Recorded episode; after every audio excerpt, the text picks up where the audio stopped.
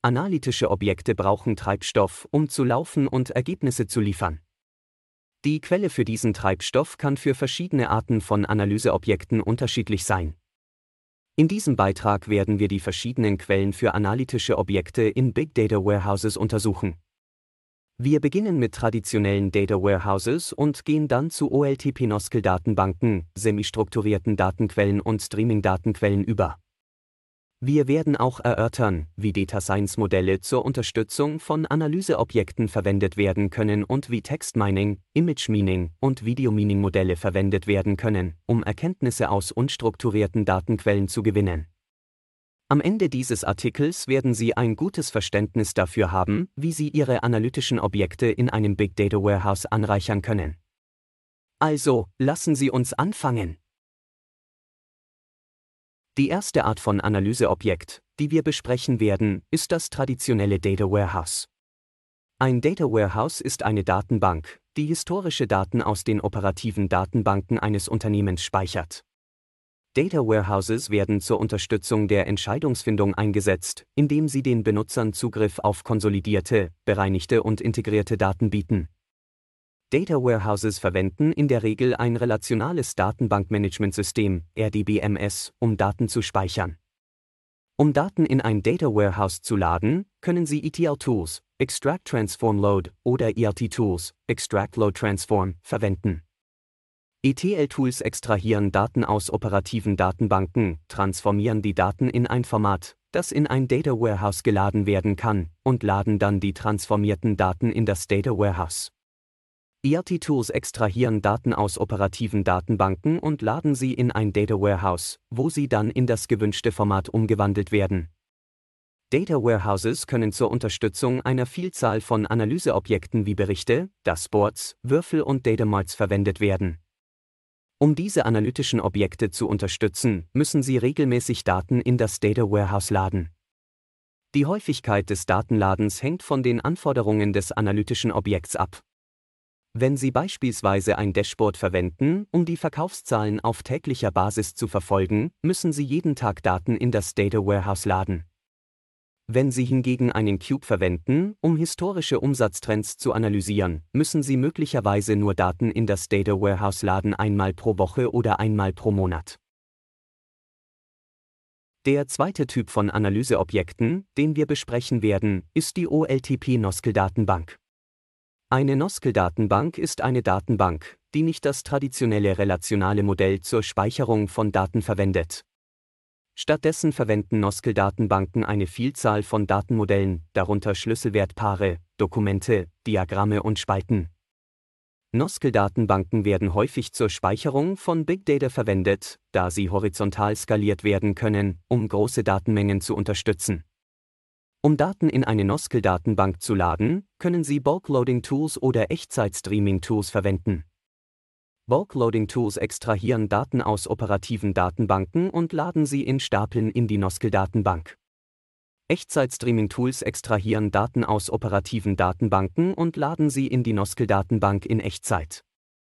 Noskel-Datenbanken können zur Unterstützung einer Vielzahl von Analyseobjekten wie Berichte, Dashboards, Würfel und Datamarts verwendet werden.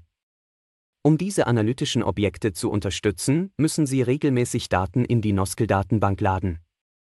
Die Häufigkeit des Datenladens hängt von den Anforderungen des analytischen Objekts ab. Wenn Sie zum Beispiel ein Dashboard verwenden, um die Verkaufszahlen täglich zu verfolgen, müssen Sie jeden Tag Daten in die Noskel-Datenbank laden. Wenn Sie hingegen einen Würfel verwenden, um historische Verkaufstrends zu analysieren, müssen Sie die Daten vielleicht nur einmal pro Woche oder einmal pro Monat in die Noskel-Datenbank laden. Der dritte Typ von Analyseobjekten, den wir besprechen werden, ist die halbstrukturierte Datenquelle. Eine semistrukturierte Datenquelle ist eine Datenquelle, die sowohl strukturierte als auch unstrukturierte Daten enthält. Beispiele für halbstrukturierte Datenquellen sind XML-Dateien und JSON-Dateien. Um Daten in eine halbstrukturierte Datenquelle zu laden, können Sie Bulk-Loading-Tools oder Echtzeit-Streaming-Tools verwenden. Bulk-Loading-Tools extrahieren Daten aus operativen Datenbanken und laden sie in Stapeln in die halbstrukturierte Datenquelle. Echtzeit-Streaming-Tools extrahieren Daten aus operativen Datenbanken und laden sie in Echtzeit in die semistrukturierte Datenquelle. Semistrukturierte Datenquellen können zur Unterstützung einer Vielzahl von Analyseobjekten wie Berichten, Dashboards, Würfeln und Datamarts verwendet werden. Um diese analytischen Objekte zu unterstützen, müssen sie regelmäßig Daten laden in die semistrukturierte Datenquelle. Die Häufigkeit des Datenladens hängt von den Anforderungen des analytischen Objekts ab. Wenn Sie ZB ein Dashboard verwenden, um die Verkaufszahlen täglich zu verfolgen, müssen Sie jeden Tag Daten in die halbstrukturierte Datenquelle laden. Wenn Sie hingegen einen Cube verwenden, um historische Verkaufstrends zu analysieren, müssen Sie die Daten vielleicht nur einmal pro Woche oder einmal pro Monat in die halbstrukturierte Datenquelle laden. Der vierte Typ von Analyseobjekten, den wir besprechen werden, ist die Streaming-Datenquelle. Eine Streaming-Datenquelle ist eine Echtzeit- oder echtzeitnahe Datenquelle. Beispiele für Streaming-Datenquellen sind Feeds aus sozialen Medien, Börsenticker und Sensordatenfeeds. Zu Website. Um Daten in eine Streaming-Datenquelle zu laden, können Sie Echtzeit-Streaming-Tools verwenden.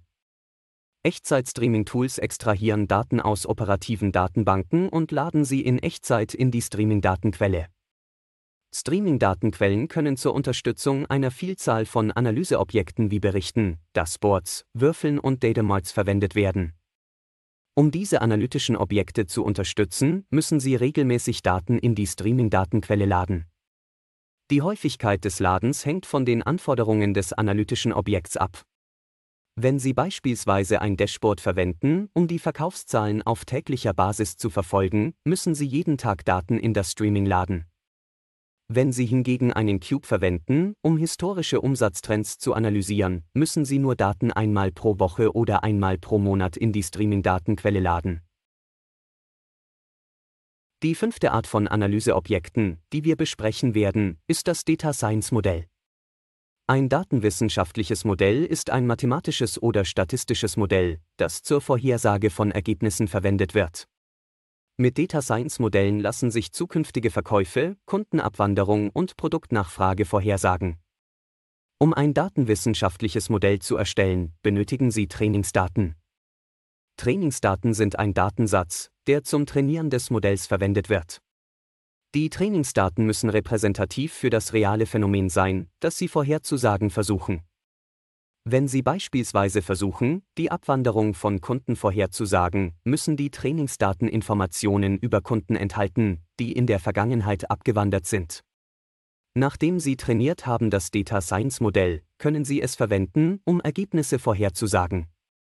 Zu diesem Zweck müssen Sie das Modell bewerten.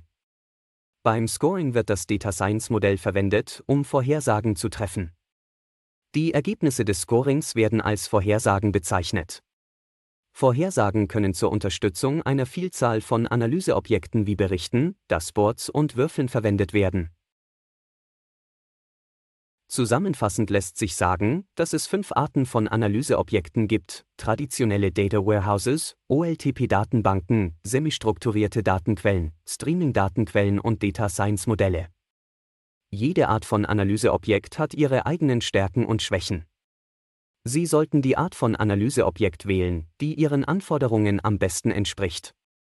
Möchten Sie mehr über Big Data erfahren? Besuchen abonnieren Sie unseren LinkedIn Data und Analytics Newsletter, um weitere Big Data Artikel zu lesen.